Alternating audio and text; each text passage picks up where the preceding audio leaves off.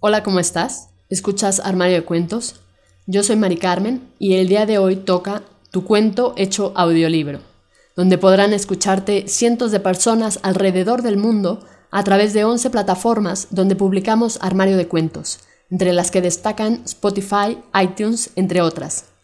Si quieres saber cómo hacernos llegar tu cuento, entra a la página www.armariodecuentos.com.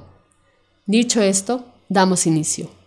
Arcoíris, el planeta de los globos, de Gabriela Díaz. Hace mucho tiempo, en el planeta Arcoíris, vivían todos los globos. El planeta estaba tan poblado que había infinidad de cada uno de ellos, colores, formas, tamaños. A todos les gustaba elevarse a lo infinito y perderse en las alturas.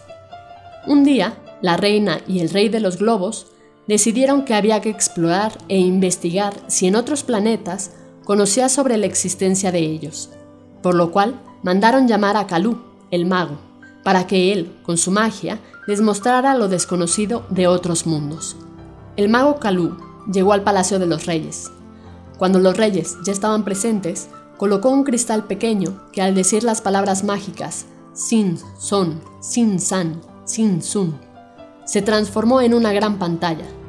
En esta gran pantalla observaron planeta por planeta galaxia por galaxia, y al pasar por el planeta Tierra, encontraron que sí había globos en este planeta. Pasaron días investigando.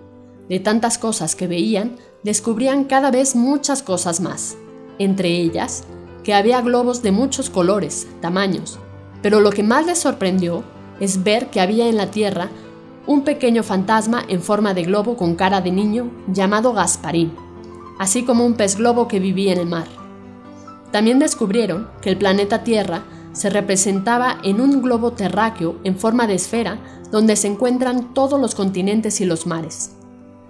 Mientras que en el reino de los globos pasaban los días, en la Tierra los niños y adultos disfrutaban alegres de las fiestas, sobre todo de los globos que los hacían felices.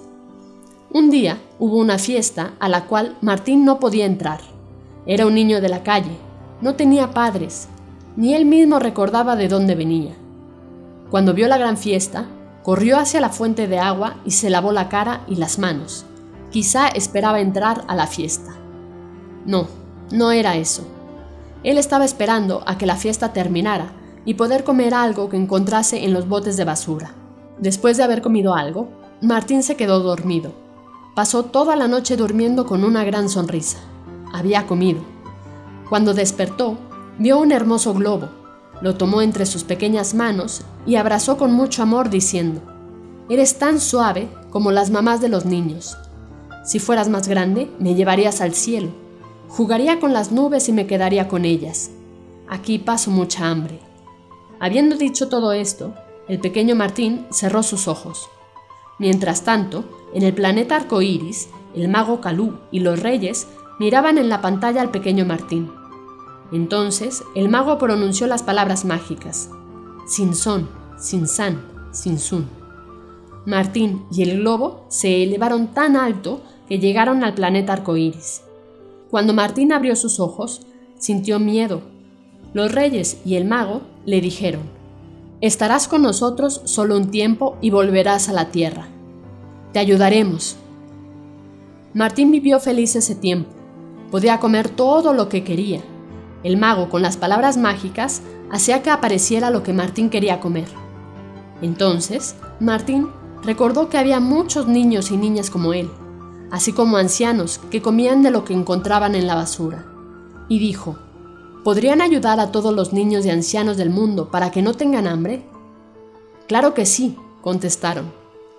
Los reyes y el mago enviaron a millones de globos con grandes paquetes de comida para los niños y ancianos de la calle quienes se pusieron muy felices, comiendo todo lo que les habían dejado. Martín volvió a la tierra, encontró unos padres adoptivos.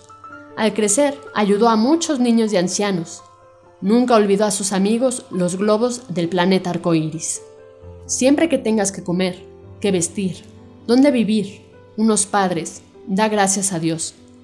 Pero sobre todo, cada vez que tires la comida, recuerda que en alguna parte del mundo hay quien tiene hambre. Si puedes, ayuda al que necesita. Fin. Esto ha sido todo, espero que te haya gustado. Si fue así, compártelo con todos tus amigos. No olvides comentar qué te pareció este microrelato de Gabriela Díaz.